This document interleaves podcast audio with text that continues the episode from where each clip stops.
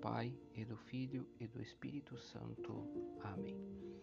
Evangelho de São Lucas, capítulo 19, versículo 41 ao 44. As lágrimas de Jesus.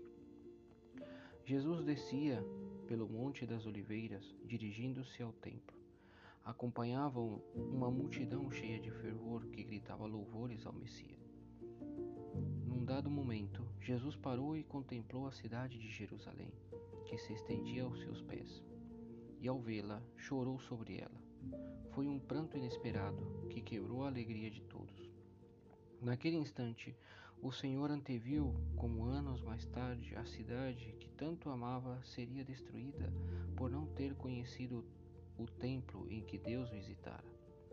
Através destas linhas, pode-se ler a angústia que oprimia o coração do Senhor. Mas porque Jerusalém não entendeu a graça especialíssima de conversão que lhe era oferecida naquele mesmo dia com o esplendor do triunfo de Jesus? Porque se obstinou em fechar os olhos à luz? Tivera várias ocasiões de reconhecer Jesus como o seu Messias e Redentor. Esta seria a última. Se rejeitasse este derradeiro benefício, todos os males descritos na profecia cairiam imediatamente sobre ela, irremediavelmente. E rejeitou, e tudo se cumpriu à letra. O Senhor encheu-se de aflição, pois ele não permanece indiferente à sorte dos homens a sua pena foi tão grande que os seus olhos se encheram de lágrimas. Jesus, perfeito Deus e homem perfeito, sabe amar os seus amigos e seus íntimos e todos os homens pelos quais deu a vida. Este amor que revela na sua aflição é a expressão humana e sensível do afeto e da compaixão com que nos vê. E hoje, Nestes minutos de oração, podemos contemplar a profundidade e a delicadeza dos seus sentimentos e compreender como ele não é indiferente à nossa correspondência à nossa amizade, a essa amizade e salvação que nos oferece. Quantas vezes se deixa encontrar pelos que o procuram? Quantas vezes se faz em contra disso dos que não o procuram? A vida cristã consiste numa amizade crescente com Cristo, em imitá-lo, em tornar nossa a sua doutrina. Seguir Jesus não consiste em entreter-se em difíceis especulações teóricas, nem mesmo na mera luta contra o pecado, mas em amá-lo com obras e sentir-nos amados por ele. Porque Cristo vive. Não é Cristo uma figura que passou, que existiu num tempo e se retirou, deixando-nos uma lembrança e um exemplo maravilhoso. Hoje, consideramos as lágrimas do Senhor por aquela cidade que tanto amou, mas que não reconheceu o momento mais decisivo da sua história, a visita do Messias e os dons que oferecia a cada um de seus habitantes. E meditamos ao mesmo tempo nas ocasiões em que nós pessoalmente o enchemos de aflição pelos nossos pecados e o magoamos por não termos sabido corresponder a tantas provas de amizade.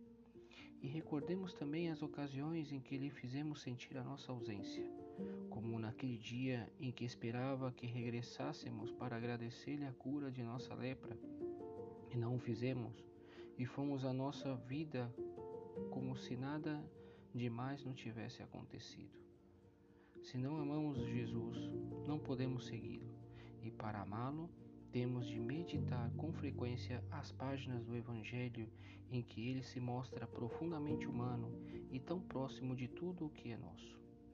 Umas vezes o vemos fatigado da viagem, sentado, cheio de sede, à borda do poço que fora de Jacó, depois de uma longa caminhada num dia de muito calor, e servindo-se dessa pausa para converter uma mulher samaritana e muitos habitantes da vizinhança da cidade de Sicar. O contemplamos com fome, como no dia em que, a caminho de Jerusalém, se aproximou de uma figueira que só tinha folhas. ou tão esgotado depois de uma jornada intensa de pregação que acabou por adormecer na barca sacudida por um mar revolto. Para amá-lo e segui-lo, temos de contemplá-lo. A sua vida é uma inesgotável fonte de amor que torna fácil a entrega e a generosidade no seu seguimento. E sempre que nos cansemos, no trabalho, no estudo, na tarefa apostólica, sempre que haja cerração no horizonte, então os olhos em Cristo, em Jesus bom, em Jesus cansado, em Jesus faminto e sedento. Como te fazes compreender, Senhor? Como te fazes amar? Tu te mostras como nós, em tudo menos no pecado, para que saibamos palpavelmente que contigo podemos vencer as más inclinações, as nossas culpas. Que importância tem o cansaço, a fome, a sede, as lágrimas?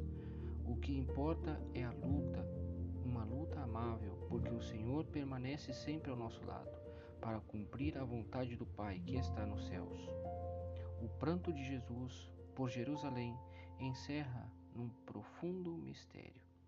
O Senhor expulsou demônios, curou doentes, ressuscitou mortos, converteu publicanos e pecadores, mas em Jerusalém tropeçou com a dureza dos seus habitantes.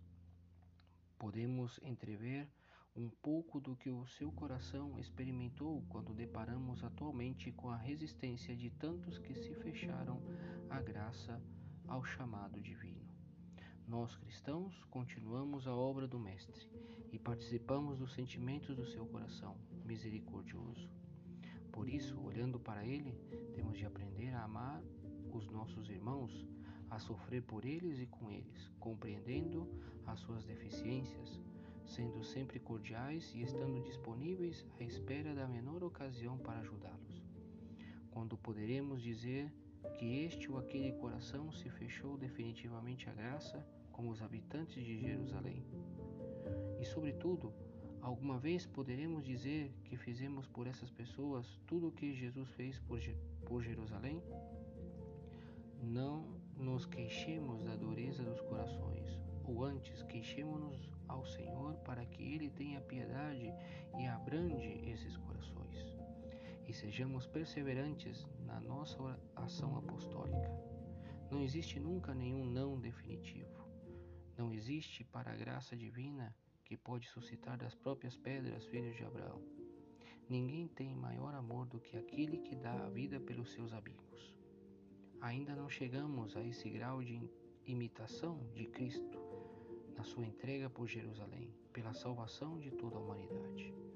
Peçamos hoje a nossa Mãe Santíssima, que nos dê o coração semelhante ao do seu Filho, que nunca nos deixe permanecer indiferentes perante a sorte dos que estão diariamente em contato conosco. Louvado seja nosso Senhor Jesus Cristo, para sempre seja louvado.